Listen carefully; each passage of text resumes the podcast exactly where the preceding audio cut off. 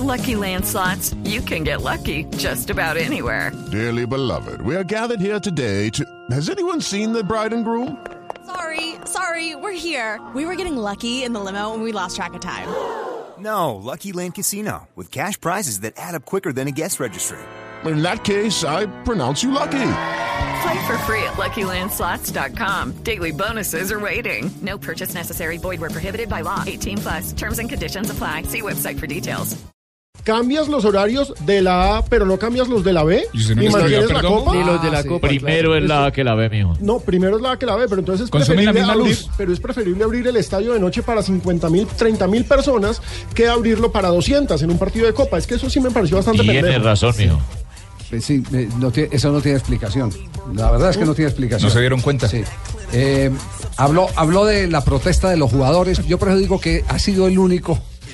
Yo, desde hace rato de él, la siempre había, siempre había una disidencia, un equipo, un jugador, un crack que, que no estaba en los movimientos que, que programaba la, la, eh, Asociación de Futbolistas.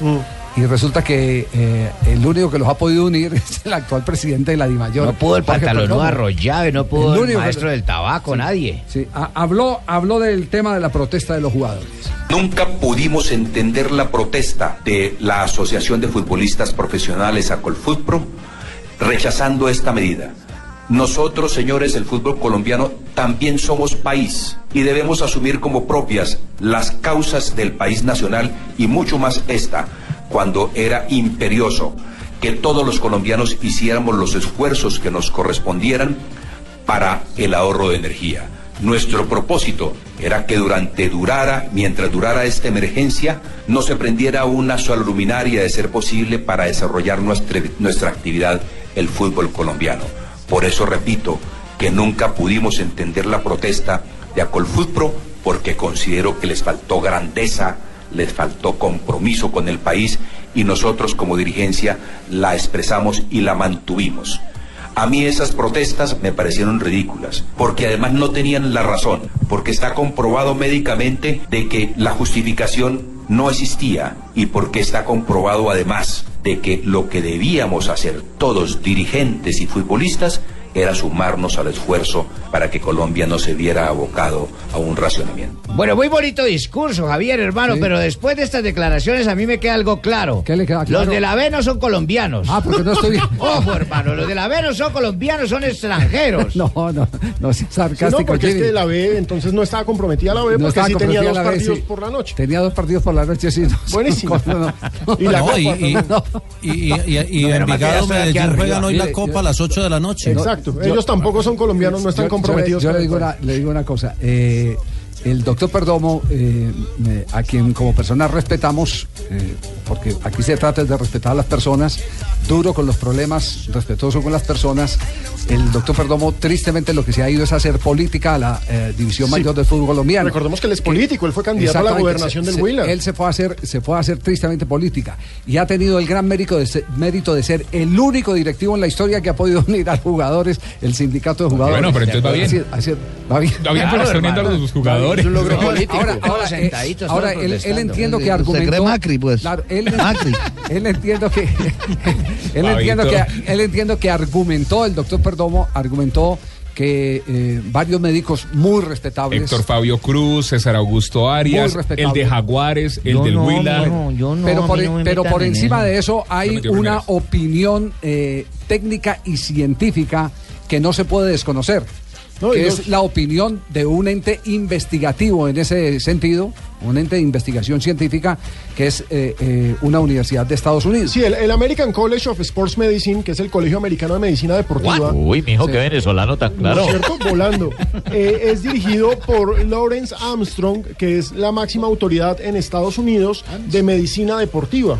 Sí. El tipo es especialista en lesiones producidas por el calor y en afectaciones a los deportistas de alto rendimiento generados por el calor y los problemas de humedad. No, qué título tan Eh, largo. ese es el, el, trabajo de él, tiene muchísimos artículos al respecto supremamente interesantes, hablando sobre el estrés que genera la alta temperatura, el problema de disputar actividades deportivas al mediodía, esa es una de sus principales tesis, y esa es de la que se agarra a Colfutpro para alegar eh, que... Pero no solo, era- no solo eh, en la Asociación Colombiana, No, sino, para que, nada. sino que es la Asociación Mundial, La la, que, es- la FIFPro, la que está, la que está eh, apegada a esa teoría de, de una autoridad en ese sentido. Exactamente, Vincent Goodbarsh, que es el médico jefe de la FIFPRO, citó oficialmente al doctor Lawrence Armstrong para defender eh, esto de que no se deben disputar actividades deportivas al mediodía cuando la temperatura, ellos manejan unos términos científicos, cuando la temperatura supere los 32 grados. Entonces, por ejemplo, lo que pasó con los partidos en Montería atenta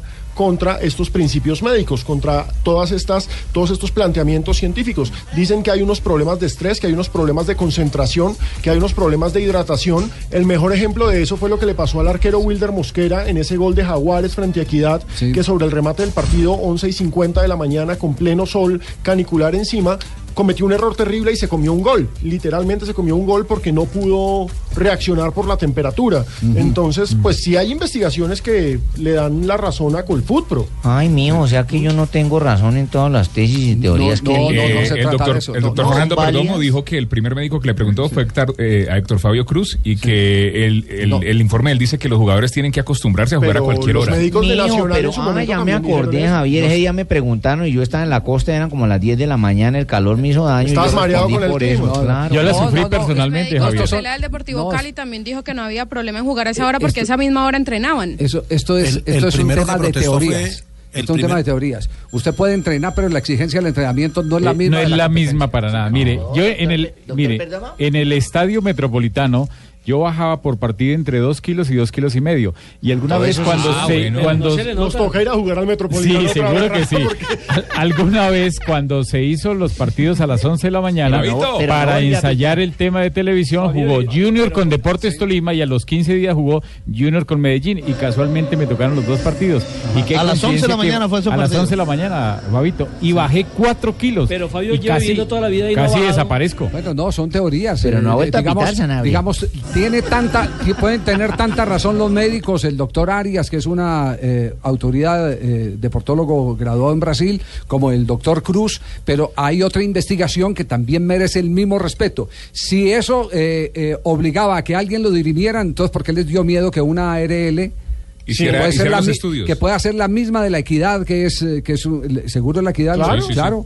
Es, un club profesional, es decir, hace per- parte de la DIMAYOR. per- perfectamente ellos le pudieron haber dado esa información, la investigación científica de una ARL que es la que protege al trabajador en ese sentido. Ahora- aquí se, aquí se saltaron los derechos de unos trabajadores que creen porque están basados en un informe científico que a esa hora no se puede jugar y tienen todo el derecho a pensar eso, salvo que una autoridad que es una ARL, no el presidente de la DIMAYOR, diga que pueden jugar. Ahora, Rafael Roballo me decía la semana pasada, es que el mayor problema es la rutina del futbolista. Los futbolistas Claro. colombianos no entrenan a esas temperaturas porque los equipos de tierra caliente de la de No, ahora, ¿qué pasa en el mundo? no- En las ligas importantes del mundo no se 12. juega en horarios extremos.